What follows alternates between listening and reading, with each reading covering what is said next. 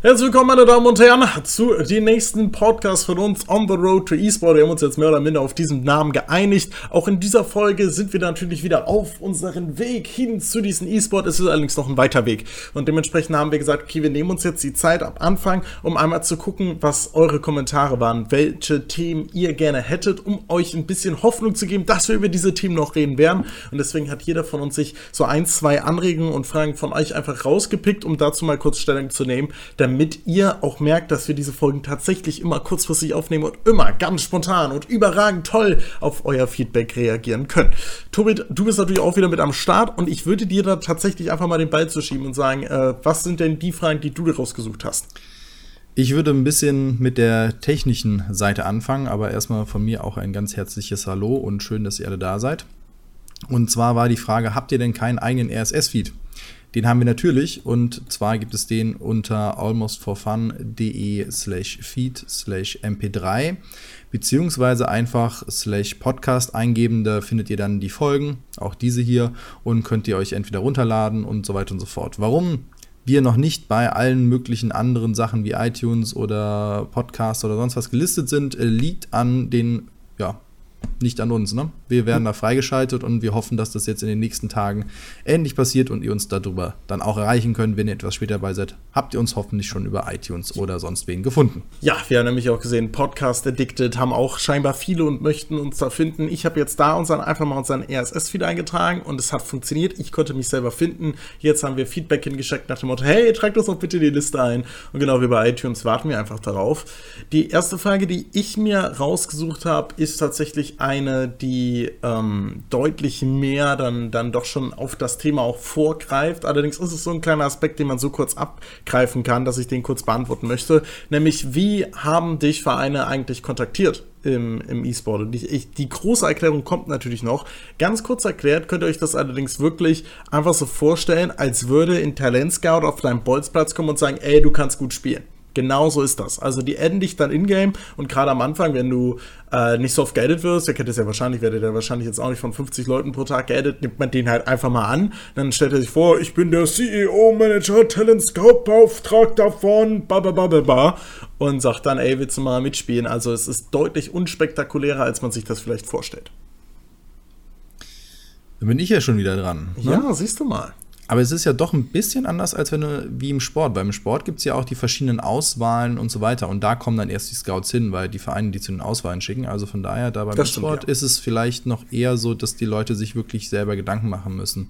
Zumindest früher. Mittlerweile gibt es halt auch so viele Turniere, dass die halt auch einfach die Turniere gucken können. Aber da hast du recht, das ist dann auch wieder diese Entwicklung vom E-Sport und auf die kommen wir jetzt später auch noch zurück. Genau, ich habe mir einen Kommentar von der Webseite geholt und äh, schmeiße uns damit mal auch so ein bisschen ins kalte Wasser, weil ich möchte, dass wir darüber kurz mal reden, ob das nicht eine Option wäre. Und zwar vom guten Shinigami, wie auch immer man das ausspricht. Und der hat sich erstmal für den Podcast bedankt und dann zum Thema E-Sport allgemein gesagt, es wäre doch ganz cool, wenn man auch mal vielleicht als Sonderfolgen Leute hinzuholt und die fragt, wie sind die denn in E-Sport bekommen? Und ich sag mal so, dein Netzwerk ist ja nicht gerade klein.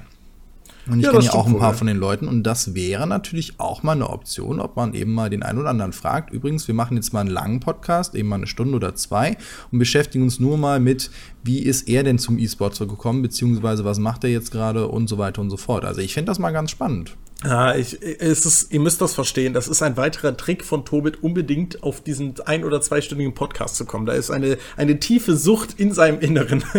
ähm, nee, Spaß beiseite, klar, lässt sich definitiv machen. Macht aus meiner Sicht halt vor allem Sinn, wenn wir ein bisschen was über uns erklärt haben, weil man es dann auch besser im Vergleich sehen kann. Weil dann wissen, wisst ihr quasi auch sehr, sehr gut, okay, wie war es denn bei äh, Tobit, wie war es bei, bei Jona und wie war es jetzt im Vergleich bei ich weiß nicht, Maxim oder in ähnlichen. Es gibt natürlich viele, die da einen Weg eher über dieses Casten gewählt haben, die ich kenne, also wie zum Beispiel Maxim, aber es gibt natürlich auch Leute wie Kevin, die halt ganz massiv in E-Sport drin waren. Ob die dann dazu Lust haben, werden wir gucken, aber die Idee finde ich auch sehr, sehr nice.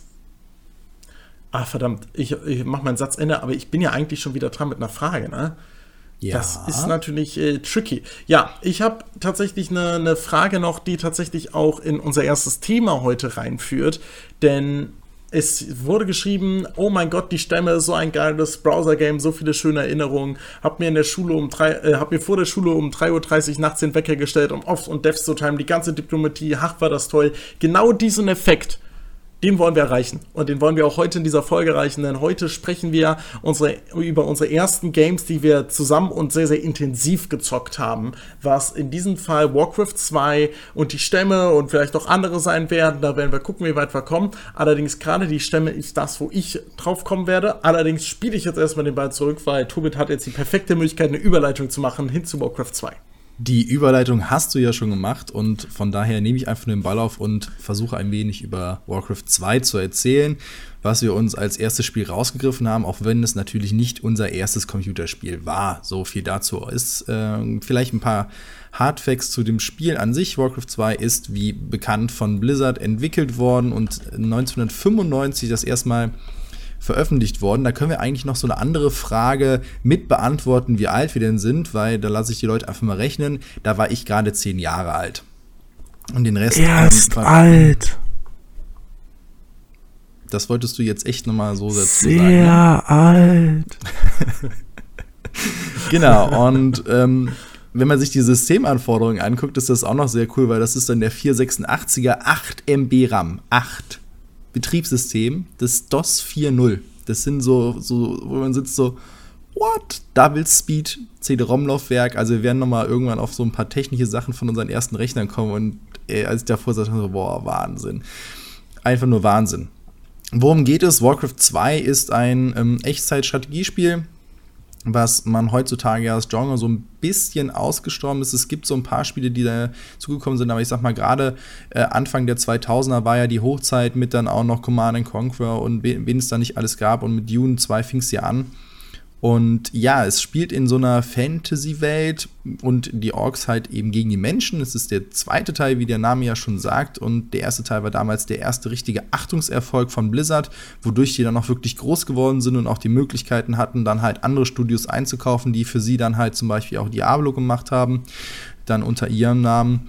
Und ähm, ja, ich bin erst zu äh, Warcraft 2 gekommen durch die Battlenet Edition, die dann halt äh, 99 erschien die ich mir dann auch gekauft habe. Und zwar wurde das Battlenet erst mit Diablo, äh, mit Diablo 1 eingeführt. Das heißt, die von Blizzard äh, Online-Spiele-Plattform, worüber man sich dann halt finden konnte und halt gegeneinander oder miteinander zocken konnte. Und damals war es dann auch schon so, dass man dann halt das Spiel eben auf Windows 95 halt spielen konnte oder dann auch schon 98 oder auch später dann halt auf NT, was ja eine absolute Katastrophe war, aber ich schweife ab. Ähm, zusätzlich zu der Battlenet Edition gab es dann auch die Erweiterung, die, wie ich jetzt heute nochmal nachgelesen habe, in nicht von Blizzard selber entwickelt wurde, sich aber trotzdem so anfühlt, als wäre es von Blizzard. Und das finde ich ganz, ganz spannend. Heute hat man ja oftmals den Fall, wenn man dann sagt, hey, man lässt mal Studio XY dran, dann sagen alle, oh Gott, das, äh, das ist ein Verrat an der Marke oder sonst was. Aber die haben das sehr gut hingekriegt. Das ist doch mittlerweile und, auch so, ja. dass Assassin's Creed und COD erscheinen ja fast jährlich, aber werden auch von verschiedenen Entwicklerteams gemacht, oder? Da merkt man doch auch Ja, aber die gehören ja zu, immer noch zu der Firma, ne? Also hm, das war ja, ja, damals nicht so, als wäre es Blizzard gewesen und die hätten das Studio XY und XY äh, gehabt, sondern äh, das ist ja jetzt so, dass es trotzdem alles Ubisoft ist zum Beispiel und die haben halt ihr Entwicklerteam. Aber hat das, Blizzard das dann nicht selbst verkauft oder haben die dafür Geld bekommen? Wie läuft das? Doch, natürlich. Also, also das lief halt so ab, dass die halt gesagt haben, hier, Cyberlore, ihr ihr entwickelt mal bitte für uns das Spiel, kriegt ah. dafür Betrag X und alle Rechte bleiben natürlich bei uns und wir vermarkten das dann halt auch. Also wir sind der Publisher. Und ja, so lief das dann ab. Aber wie bin ich zu dem Spiel gekommen? Vielleicht, bevor ich in dieses, was das Spiel eigentlich ausmacht und was das Spielgeschehen ist, möchte ich nochmal erklären, wie, wie mein erster Kontakt mit diesem Spiel war. Und vielleicht kannst du ja dann gleich auch dazu hingehen. Und das war nämlich beim sehr guten Freund, der hatte halt schon länger seine Rechen, Maschine halt äh, zu Hause.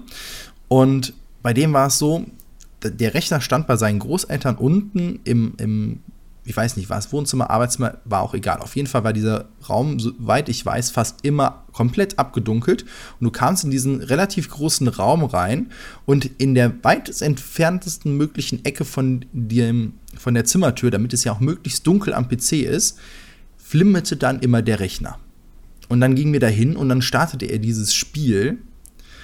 Und ich weiß nicht, ich sag so vor, boah, geil. Du kannst in einer Fantasy-Welt Einheiten managen, du kannst äh, du kannst deine eigenen Streitkräfte ausbilden, du hast eine Fantasy-Geschichte rum, du hast Render-Grafiken. Also, wenn ihr euch jetzt mal den Renderfilm das Intro anguckt, da würde sie sagen: Oh Gott, wenn das heutzutage ein Indie-Team äh, rausbringt, dann werden die auch gelünscht, weil das so schrecklich aussieht. Aber damals war das der Shit der absolute Shit. Und da weiß ich noch, wie wir da stundenlang davor sitzen, in dieser Ecke zusammengekauert, auf den Stühlen und so, boah Gott, wie kriegen wir diese Mission denn gelöst? Und ähm, ja, das waren so meine ersten Erfahrungen mit Warcraft 2. Wie sieht es ja, bei dir aus? Bei mir war es natürlich geprägt von dir, weil ich hatte damals, als Warcraft 2 am Start war, noch keinen coolen eigenen Rechner.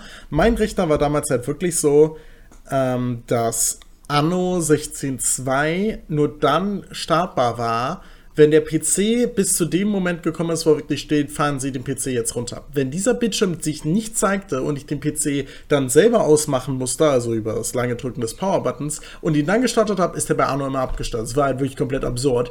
Aber genau das war irgendwie mein Problem und dementsprechend habe ich es nur zocken können, wenn mein Bruder nicht da war. Und ich habe es natürlich auch nur bei meinem Bruder gesehen. Es sah allerdings wirklich unfassbar geil aus. Also was mich damals am meisten fasziniert hat, und das weiß ich immer noch, waren die, tja, ich dachte immer, die schmeißen Kuchen, aber rückblickend haben sie wahrscheinlich keine Kuchen geworfen.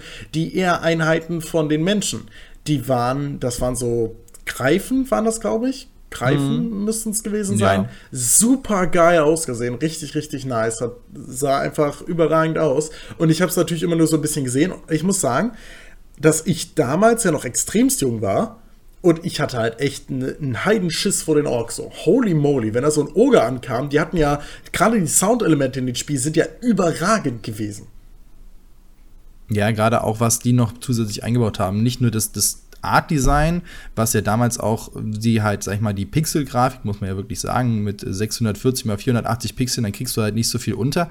Aber sie haben sich auch dann Mühe gegeben, was sie auf dem eigentlichen Schlachtfeld nicht hingekriegt haben, weil halt die Auflösung nicht ge äh, geklappt hat, äh, haben sie dann halt mit Artworks dann halt eben aufgepäppelt und diese Bilder, die sie dann von den Einheiten gemalt haben, die waren schon echt sehr, sehr geil. Also auch zum Beispiel diese zweiköpfigen Oger, die dann nachher auf die Einheiten draufgesmashed haben und dann halt, wenn so langsam auch die Kadaver dann halt verrotten und dann am Ende bleiben nur noch die Skelette ja. liegen und die kannst du dann mit den Spezialeinheiten wieder dann halt zum Leben erwecken und auf einmal okay, hast ja. du da auf einmal nochmal sechs sechs Einheiten oder Skelette um dich herum, die dann halt für dich kämpfen oder gegen dich. Das war schon geil. Und ich glaube, die Greifen haben Hammer geworfen, ne? Also ja, so kann Blitze, sein. So, so Blitze. Das ähm, waren halt damals, muss ich wirklich vorstellen, waren halt irgendwie 10 mal 12 Pixel. So, ob das jetzt ein Kuchen oder ein Hammer war, war im Endeffekt egal. Hat auf jeden Fall Schaden gemacht. Und das war halt irgendwie auch das, was, was faszinierend war. Und was Blizzard damals schon aus meiner Sicht sehr gut gemacht hat, was mit Warcraft 3 ja nochmal gesteigert wurde, als dann die, die Champions dazu kamen, war, dass du eine unglaubliche Identifikation mit den einzelnen Einheiten hattest. Weil bei Warcraft 2 gab es ein recht hartes äh, Einheitenlimit, wenn ich mich recht zurück ins Sinne. Ja, das waren immer noch 200, aber ja, okay. Gibt halt eine Einheit. Aber du hattest halt wirklich das Gefühl, dass eine einzelne Einheit tatsächlich relativ wichtig ist. Also ich habe selten hier einfach nur den Tod geschickt. So, und gerade die Zauberer dann mit ihrem Blizzard, den sie da. Wow, das verstehe ich ja jetzt erst. Blizzard, Blizzard. Bam, mind blown. Holy crap. Das war überraschend. naja, passiert auch mal. Ähm, mit dem Blizzard oder dass du Einheiten dann ähm, Mana-Kosten hattest. Das alles waren Elemente, die es, ich persönlich so vorher noch nie erlebt hatte. Ich weiß nicht, ob Diablo vorher war. Nee, muss ja nachher Nein, gewesen war sein. danach. Mhm. Weil da war das Element natürlich ganz, ganz prägend drin. Aber bei Warcraft 2 habe ich das erstmal mit, wurde ich das erstmal mit diesen Spielelementen konfrontiert und fand es überragend geil. Und was ja auch neu war, war wirklich halt Nebel des Krieges. Und ich finde, ähm, dieses, dieses wahnsinnige Immersive zwischen der Geschichte und das, was die Einheiten auch wirklich dann halt machen und erzählen, wie du ja auch schon gesagt hast. Es gab halt aber zum Beispiel eine Gruppierungslimit, das heißt, du konntest maximal neun Einheiten gleichzeitig äh, gruppieren. Das heißt, du hattest auch, du konntest nicht einfach sagen, okay, ich habe jetzt hier 200 Einheiten, ich schicke die mal alle irgendwo hin, zack. Äh, sondern du musst dann überlegen, okay, wen schicke ich jetzt zuerst? Die Reiter und dahinter dann die, äh, dann äh, die, das, das Fußvolk oder das Fußvolk zuerst, dann noch die Bogenschützen, wo positioniere ich die? Also du warst alleine auf der Limitierung, dass du nicht alle markieren konntest und der PC gesagt hat, oh, ich sortiere die schon so, dass es irgendwie geht und mach einfach mal hier einen Rush drauf. Das ging einfach nicht und dann musstest du viel Micromanagement machen und das hat halt, ich weiß nicht, also für mich hat das eine wahnsinnige Immersion gehabt und für mich war es sogar so, ich habe die Story einfach wahnsinnig gefeiert. Ich habe vorhin nochmal nachgeguckt, ich habe hier das, das Artbook liegen, ich habe in dieser, also was heißt Artbook? Also damals hat man ja äh, Spiele nicht einfach nur in dieser Plastikhülle bekommen, sondern wirklich in einer Box. Und in dieser Box war die CD drin, da war ein Anleitungsheft drin, das hier, äh, das sind hier bestimmt 100 Seiten mit einer Geschichte Hintergrund drin, mit jedem, mit jeder einzelne Clan der Orks wurde erklärt, die einzelnen Königreiche wurden erklärt, wer sind die Anführer, zu jedem eine kleine Geschichte und jede Karte in diesem Spiel gibt es hier eine ausgedruckte, als ausgedruckte Variante dabei, wo man dann sich angucken konnte, okay, wie sieht diese Karte eigentlich aus? Das ist zwar ein bisschen so Spoilern, aber das brauchtest du zwischendurch auch mal, weil nachher im, hinten raus wird das Spiel wirklich schwer. Also für mich. Also heutzutage, ich, ich müsste es nochmal spielen, aber ich fand es nachher brutal schwer und ich habe dann halt sogar beim ersten Mal durchspielen habe ich irgendwann gesagt, nee, nimmst du Cheats, weil ich wollte die Story unbedingt wissen und hatte keinen Bock, mich jetzt drei Tage lang dahinzusetzen, diese Mission zu schaffen, um nur um zu wissen, wie geht denn diese fucking geile Story aus. Und dann habe ich das dann halt einfach, sag ich mal, in dem, äh, in dem Spiel dann durchgecheatet und dann halt eben, boah, geil war die Story geil. So, jetzt kann ich mich nochmal an die Mission setzen. Ja, ich, ich erinnere mich daran, dass wir öfter, also man muss dazu sagen, dass ich, glaube ich, in meinem Leben drei, vier Mal gecheatet habe oder so. Und ansonsten halt so ein absoluter Ich cheate nicht. Und zum Beispiel, wenn ich mir einen Emulator hole vom DS, so, das, ne, weil mein DS funktioniert nicht mehr. Und ich hatte das Spiel mal. Und Fire Emblem zocke, das ist halt ein Spiel, wo wenn du stirbst, stirbt die Einheit, dann speichere ich auch nur dann, wenn man auf dem DS speichern darf, obwohl mein Emulator ja immer speichern kann. Also da hatte ich immer einen anderen Antrieb quasi, so ein bisschen, aber bei Warcraft 2 war die Mission halt echt scheiße schwer, das ist allerdings, glaube ich, wenn man jetzt zocken würde, komplett anders. Das Problem ist, dass alle Elemente neu waren. Es gab zum Beispiel eine Mission, wo Einheiten von dir gekidnappt wurden und du musstest die befreien. Und wenn du die befreit hast, haben die für dich gekämpft. Das Problem war nur, dass jedes Mal, bevor du die neuen Einheiten bekommen hast, waren die Gegner so stark, dass du noch drei, vier Einheiten hattest. Das heißt, im schlimmsten Fall hast du da schon gesagt, okay, I'm out, Neustart und hast dann erst gecheckt, dass du die Einheiten kriegst. Also solche Spielelemente waren halt einfach super strange. Und was bei Warcraft 2 auch ganz massiv war, was ich damals mit als das äh, Schwerste fand, waren, dass die Einheiten, dadurch, dass die Pixel ja 640 waren es, bei 480, mhm. hat jede, jede Einheit hat unglaublich viel Platz eingenommen. Das heißt, selbst auch an den größten, an den größten Bereichen, wo du kämpfen konntest, war meistens bei vier Einheiten, die nebeneinander stehen, Schluss. Das heißt, du hast Reihen gebildet, die dann nacheinander vorgerückt sind und dahinter die Magier gehabt, damit die weiter reinschießen können. Also das waren alles Elemente, die ich komplett gefeiert habe und die unglaublich viel Spaß gemacht haben. Und auch die Übersicht auf dem Schlachtfeld. Ich habe es vorhin noch mal kurz gestartet der Ausschnitt, den du von der Karte siehst, ist verdammt klein. Du musst super viel durch die Gegend scrollen und gleichzeitig musst du noch deine Basis wieder aufbauen und ausbauen und verteidigen und deine Ressourcen managen, weil ich finde, die Ressourcen sind auch in manchen sehr knapp bemessen. Das heißt, du hast nicht mehr unendliche Ressourcen, wie es heutzutage in manchen Spielen ist, sondern wenn deine Mine kaputt ist, dann ist die kaputt. Dann geh dir eine neue holen, ne? Mach. Und das ähm, hat das Ganze dann halt noch deutlich erschwert. Aber was ich, was mir vorhin nochmal aufgefallen ist, und das, das habe ich immer noch im Kopf, sind diese geilen kleinen Gimmicks, diese Detailverliebtheit, die Blizzard an den Tag legt. Ja. Und zwar, wenn du auf Einheiten klickst, dann sagen die dann, dann sagen die irgendwas so, hallo, ich bin jetzt bereit zu arbeiten und sowas. Und wenn du die aber öfters mal anklickst, gerade eben nochmal gemacht bei dem, äh, bei dem Ritter, der sagt dann irgendwann, ähm, sag mal, berührst du mich hier die ganze Zeit? Hast du nicht ein Königreich zu verwalten? Und solche Geschichten, wo du einfach nur so, oder so sitzt, so, boah, geil. Oder wenn du zu übelst lange auf, eine, auf ein Schaf klickst, dann explodiert das irgendwann. Ja. Das ist so, das sind so Sachen, wo du denkst, boah, geil, du kannst in dieser Welt, die eigentlich ja ein reines Strategiespiel ist, so viel noch drumherum entdecken, so Kleinigkeiten, so kleine Gimmicks, diese, und das ist einfach super. Ja, das war auf jeden Fall sehr, sehr prägend. Ich habe noch eine kleine Anekdote, die ich zu dem Spiel preisgeben will, nämlich die legendäre Map, die mein Bruder für mich gemacht hat. Nem äh, Hintergrund des Ganzen war, dass mein Bruder Geburtstag hatte und er unten Tischtennis gespielt hat. Und ich war gerade so groß, dass ich kaum über die Tischtennisplatte gucken konnte. Das heißt, mein Bruder hatte natürlich die berechtigte Hoffnung, dass wenn er oben mich am PC fesselt, ich ihn unten beim Tischtennis-Spiel nicht auf die Nerven gehe. So, so ist meine Theorie. Äh, Tod kann er ja gerne einhaken, wenn, wenn er sich ungerecht behandelt fühlt. Also hat er gesagt, okay, was für eine Map hättest du gerne? Und er baut mir die Map, weil was damals bei fast allen Spielen dabei war, war Map Creator. Er war bei Warcraft 2 allerdings extrem gut. Das heißt, du konntest wirklich eine komplett eigene Map kre äh, kreieren. Und ich meinte, ich fände es voll geil, wenn ich eine, eine, ja, eine Festung hätte, Und da beginnt ein Labyrinth. Das war früher halt, jeder hat ja so ein bisschen das, wovon er immer geträumt hat. Also wirklich geträumt hat. Im Sinne von, ich schlafe und denke daran. So, und das war bei mir halt ganz massiv einfach ein, ein Labyrinthkampf. Und dann hat mein Bruder das für mich entwickelt. Und das Problem war, dass er das Labyrinth quasi aus weit gemacht hat was durchaus Sinn ergibt, ne? Und dann halt verschiedene Wege und Möglichkeiten und halt in die Labyrinths dann halt auch immer so Orga-Trupps und so gestellt. Das heißt, ich laufe da lang, la la la la, ah, Orga! Und dann zurückgelaufen um mein Leben und versucht auf meine Verstärkung zu warten. Was allerdings äh, das Problem war, war, dass meine Bauarbeiter natürlich den Wald einfach abholzen können. Also hat mein Bruder mir einfach gesagt, äh, Jona, ich habe das so programmiert, dass wenn du, wenn ein Arbeiter von dir ein, ein Holz, also ein Baum fällt, erscheint 200 Oger. Und 200 Oger sind halt einfach, du bist tot. Du bist halt offiziell tot. So, no way, dass du das machen kannst. Und das Absurde ist, dass ich ihnen das zu 100% geglaubt habe. Ich habe nicht mal, ich habe nicht mal eine Sekunde daran gezweifelt, dass das so sein könnte. Jetzt kommt allerdings folgendes Problem. Er hat mir natürlich weit in, meine, in meiner Festung gemacht, damit ich ein bisschen was hab. Der war irgendwann leer. Und dann sind meine Bauarbeiter haben angefangen, in das Labyrinth zu laufen. Und ich hatte Herzattacken am laufenden Fließband. Ich habe die alle zurückgeholt, gekämpft und sonst was, aber ich hatte halt keine Ressourcen mehr. Und irgendwann, nachdem ich das Ding dann halt, wo ich nur noch Gold hatte, gefühlte zweieinhalb Jahre gestallt habe gegen den Gegner, bin ich halt mal runtergegangen und meinte, hey Tobit, ich kann das Level nicht schaffen, ich habe kein, kein Holz mehr, ich, ich krieg den Gegner nicht besiegt. Und er so, ja, bau doch das Labyrinth ab.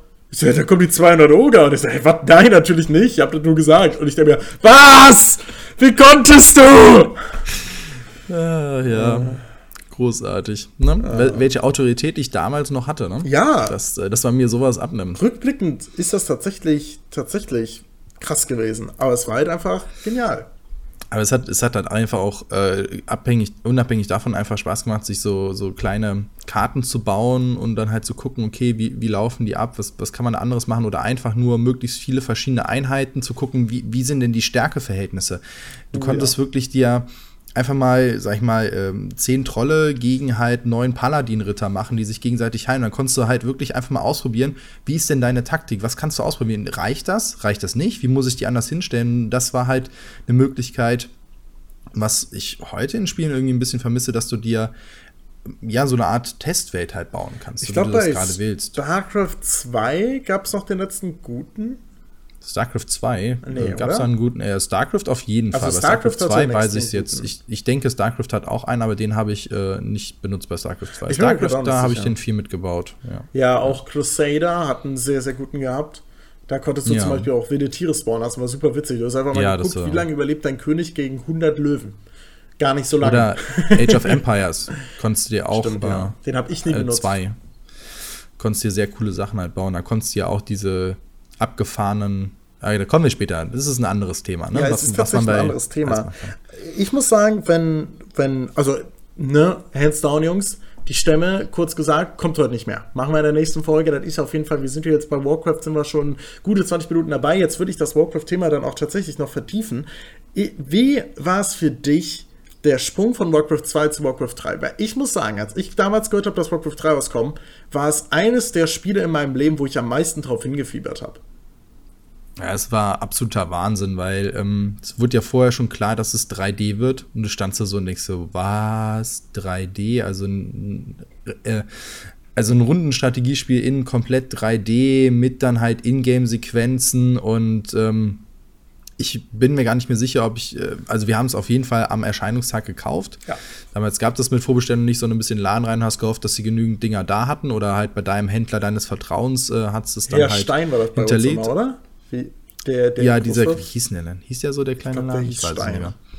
Naja, auf jeden Fall bist du dann halt dahin, hast es geholt und hast du mit Freunden dich eigentlich am besten noch getroffen oder dann halt zwischendurch immer mal wieder telefoniert. Und wie weit bist du? Was ist das denn für ein Wahnsinn? Und gerade dann halt das mit den Helden und den Geschichten erzählen in dieser Welt. Einfach toll gemacht. Und da waren ja auch wieder die Rendersequenzen. Da sitzt du dann davor mit offenem und denkst dir, boah, du guckst gerade einen Kinofilm. Und ähm, ja, da, da sind wir ja. Wenn wir jetzt die Brücke schlagen wollen zum Kinofilm, das ist ja die Geschichte des ersten Teils. Äh, und ich muss sagen, die Story ist halt einfach gut vom Kinofilm jetzt. Die haben ja noch was verändert, da kann man drüber streiten. Aber ich finde grundsätzlich die Story von, Star von Warcraft, was sie in Warcraft 1 und 2 und 3 gemacht haben, super. Bei World of Warcraft habe ich es ähm, nicht verfolgt. Da weiß ich nicht, wie sich die Lore dann halt entwickelt. Ich habe nur gehört, da geht es dann noch mehr um die verschiedenen Welten und so weiter. Aber diese Geschichte, und die möchte mal ganz kurz rekapitulieren, dass die Orks aus ihrer eigenen Welt da nichts mehr haben und dann halt durch Magie es schaffen, ein Tor in eine andere Welt, in die Welt der Menschen zu öffnen. Dann halt die Menschen überfallen, die sich auf einen äh, anderen Kontinent zurückziehen müssen und dann halt die Orks zurückschlagen und in ihrer eigenen Heimatwelt dann halt auch noch bekämpfen, bis dieses Tor wieder geschlossen ist, finde ich eine super coole Geschichte mit super coolen Charakteren und das haben sie halt in Warcraft 3 auf die Spitze getrieben und dann jetzt auch mit StarCraft 2 weitergemacht, äh, dass du eben einzelne Einheiten auch in den Missionen spielst, die eine gewisse Aufgabe haben, die eine Spezialfähigkeit haben ja. und das haben sie in Warcraft 2 schon etabliert und das war natürlich in Warcraft 3 total geil mit den Helden. Ja, Warcraft 3 war für mich ein Gamechanger in jeglicher Hinsicht. Ich kann mich gar nicht daran erinnern, wie meine Anfänge mit Warcraft 3 waren. Fühlt sich ganz anders an bei mir bei Warcraft 2. Also Warcraft 2 erinnere ich mich ja noch, du hast gezeugt, ich bin reingekommen. Bei Warcraft 3 müsste ich ja eigentlich schon mal einen eigenen PC gehabt haben. Oh, also einen guten eigenen PC, ich weiß allerdings gar nicht mehr. Ich weiß nur, dass ab dem Moment, wo Warcraft 3 rauskam, es auf jeder einzelnen LAN-Party meines Lebens gespielt wurde. Und das liegt daran, dass Warcraft 3 nach StarCraft 1 wahrscheinlich das best modbare Spiel der Welt war. Würde ich jetzt einfach mal so sagen, also von den AAA-Titeln. Weil wenn man überlegt, was auf Warcraft 3 alles rausgekommen ist, ich weiß nicht, wie viel Zeit du mit den Minigames verbracht hast, aber ich habe mhm. insane viel Zeit damit verbracht. Also lustigerweise sogar relativ wenig. Okay. Weil da, zu damaliger Zeit 2002, da ging es bei mir ja schon Oberstufe so langsam ouch. Richtung Abitur und alles. Da hatte ich eine Phase, wo ich viel mehr mich mit Computerentwicklung beschäftigt habe, also wirklich dann mit Programmieren angefangen habe, als wirklich noch zu zocken. Das wurde ein bisschen weniger. Außerdem habe ich dann noch eine ganze Zeit lang viel mehr Shooter gespielt. Ja, also Warcraft 3 Minispiele waren insane. Zum Beispiel Dota. Ne? Dota 1 war ein Warcraft 3 Mod. Es war streng genommen StarCraft 1 Mod, der dann irgendwie umgestiegen ist auf Warcraft 3. Also ich bin mir da jetzt gerade, da schwimme ich gerade ein bisschen. Wir recherchieren ja vor den Folgen immer so ein bisschen. Äh, das Thema habe ich mir nicht nochmal angeguckt, aber so ist es aus meiner Erinnerung. Und bei Warcraft 3 gab es halt wirklich Minispiele, die jetzt so über, über, überragend geil war. Für mich Shopping Mall, ein Tower Defense Spiel, das beste Tower Defense Spiel aller Zeiten. Du konntest einfach McDonald's haben und dann hast du Cheeseburger-Türme gebaut oder so ein Blödsinn. Oder Beate Use hat da so einen riesen Dildo stehen, der da die, die Leute gefreezed hat. Es war war unfassbar gut. Es hat einfach richtig Bock gemacht. Auch andere Spiele, mir fallen gerade die ganzen, die ganzen Namen nicht ein. Aber ähm, auf jeder LAN-Party, wo ich war, haben wir unglaublich viel davon gespielt. Und das ist etwas, was ich unglaublich geil finde, dass, dass, die, dass Blizzard da quasi dieses Spiel auch für diese Mods geöffnet hat. Wobei ich glaube noch nicht mal, dass es daran lag, dass es das bestmodbare Spiel war, sondern ich finde, da kam etwas zusammen. Nämlich, dass ah, einerseits, ich sag mal, bei Warcraft 2 und auch bei Diablo, mit Diablo kam ja erstmal das Battlenet auf, dass du überhaupt miteinander spielen konntest. Und das war ja damals teilweise noch über halt, wie wir schon angekündigt hatten, über die Telefonleitung. Und ich sag mal, mit Warcraft 3 hatte fast jeder zu Hause schon mindestens eine DSL-Leitung oder viele hoffentlich oder Double-Modem-Geschwindigkeit, sodass dann halt auch die ganzen Foren aufkamen, sich die Leute ausgetauscht hatten und es jetzt auch kein Problem war, mal 5 MB an Mod-Files hochzuladen, damit du die runterladen kannst. Das heißt, das stimmt, es gab ja. auch eine ganz andere Möglichkeit, diese schon Community in Warcraft 3 zusammenzubringen und da was auszutauschen. Natürlich hat Blizzard das erkannt und unterstützt, indem sie auch dann halt die Mods äh, runterladbar gemacht haben und diese Datenbanken.